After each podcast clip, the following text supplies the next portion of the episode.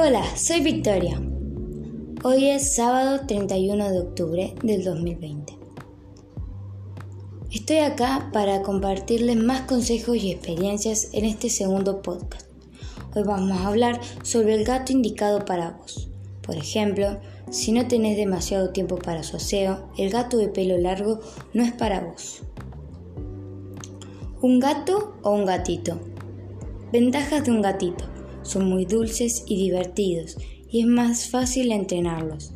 La desventaja es que te darán mucho trabajo, dedicándoles demasiado tiempo al entrenamiento.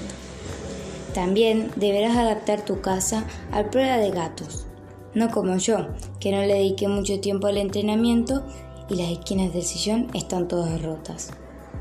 Ventajas de un gato adulto. Sabrás el comportamiento con el que llega a tu casa hay muchos gatos adultos que necesitan amor y un hogar. Desventajas. Es que tenga algunos problemas como no poder usar las piedritas y podría ser difíciles de corregir. ¿Qué elegimos? ¿Macho o hembra? A mí me regalaron en esa caja sorpresa un macho. ¿Se acuerdan? Se llama Prince, el de la foto del podcast anterior. Ya va a cumplir un año y todavía hace travesuras, difíciles de corregir. Lo mismo lo queremos. Sigamos. Las dos opciones son hermosas. Antes que todo, le vas a dedicar mucho tiempo y amor.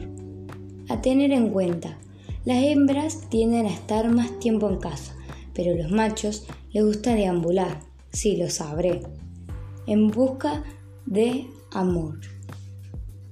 En el, en el próximo episodio hablaré de la esterilización, tanto de machos como de hembras, a qué edad o mes, qué consecuencias tiene, qué comida darle y mucho más. Gracias por escucharme.